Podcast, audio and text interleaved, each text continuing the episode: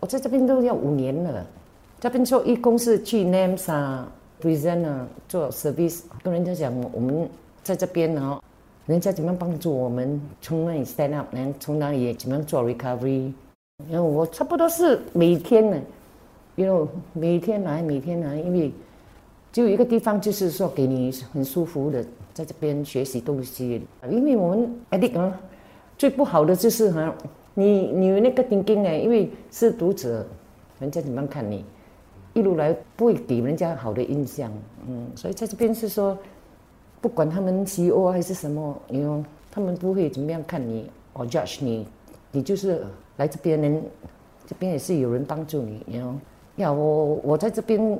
起初两那两年呢，哇，很多人帮助，要不然很难很难。生活加热点。曾经是一名吸毒者的 Joyce，如今已经成功戒毒康复五年。这五年的过程，因为有关爱之家引证康复与教育中心的陪伴和支持，让 Joyce 不感到孤单，缓和戒毒过程所面临的压力，奠定了日后成功的基础。让 We Care Community Services 的副总监谭润贤、渊憨和你介绍。我目前为止呢，We Care，我想应该是在新加坡唯一一家对所有形式的成瘾提供长期治疗的一个社区机构吧。我们针对的问题就包括酒精啊、毒品啊、药物滥用啊，还有很多的不同类似的强迫行为，例如赌博啊、毒瘾啊、网瘾啊、色情网站，甚至是性瘾或啊饮食强迫症等等。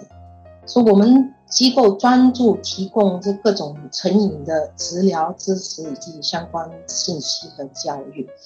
除此之外呢，VCare 也是一家注册慈善机构，因此我们的受益人呢会根据他们的能力支付费用。提供服务的呢都是合格的成瘾专业人员，包括辅导员啊、心理治疗师啊。然后除此之外呢，我们的团员还包括有成瘾经验的人员。这些呢，也都是经历过成瘾，然后已经完全康复，并接受过提供同伴自助培训的人。生活加热点，我们不是医院，但也也不是中途之家，啊，因此受益人可以根据自己的情况决定他们的疗法和康复方案，并参加任何资助小组啊、辅导班啊这些。我们每天都有节目和活动，包括周末。然后需要改变环境的人呢，或者需要有更利于康复环境的人，都可以每天来我们的中心，然后晚上回家。我们的宗旨就是说，只要那个人自己有意愿要停，我们就会给予帮助。他们有没有能力支付那个费用呢？不是很大的问题。我想最最明显的一个不同就是，第一，因为新加坡现在目前为止很多这些关于这方面支持的都是半途之家。而且这这些半途之家大多数都是有宗教，他们主要的节目都是有宗教性的节目。Weekend 呢，我们不只是为所有形式的成瘾提供长期的治疗，然后我们的这个受益人呢，并不需要住在我们这个地方，然后最主要呢，我们给予的是专业的辅导和心理治疗，很多我们的受益者都能能够很长期的接受治疗，有些甚至是两年至四年之长。像 We Care Community Services 的慈善机构的大门永远敞开，为随时想克服成瘾问题的人提供帮助。但是，为什么还是有很多人不敢或者是不愿意上前寻求帮助呢？最主要是两大原因啊。第一个也是因为我们现有的社会对大多数人来说，成瘾问题仍然是视为一件羞耻的事情。所以，因为这样，很多人突然发现家庭有某人已经开始有一点成瘾的问题，他们会觉得这种事情不能够外泄，然后就试图保守秘密。在这种情况下呢，因此他们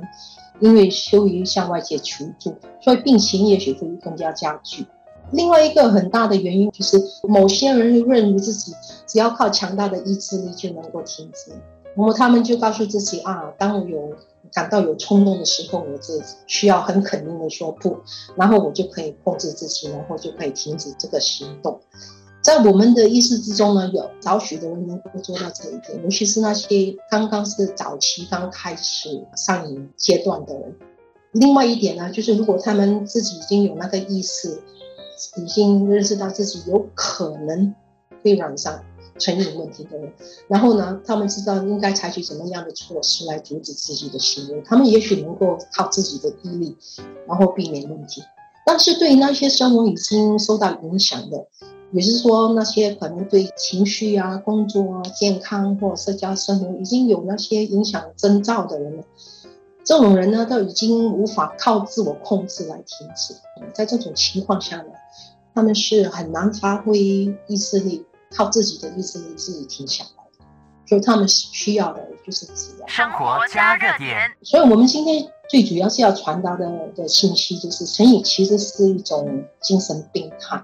这种影响一个人正常思考和行为能力的疾病。所以，当一个人严重的上瘾时，他已经失去了正常操作的能力。当事人需要的是治疗，然后通过适当的治疗和支持呢，他们通常就可以从成瘾症中康复了，再次成为正常的自己。如果我们把成瘾看成是一种，精神上的、心理上的疾病，不要把它看成是因为一个人缺乏意志力啊，或者他本性就是坏。所以我们每次都是讲，呃，addict is a good person with a bad habit。成瘾者其实一个性格本善的人，只是得到了一个坏的习惯。只要我们把那个习惯改掉了，然后我们的本性能够很自然的散发出来。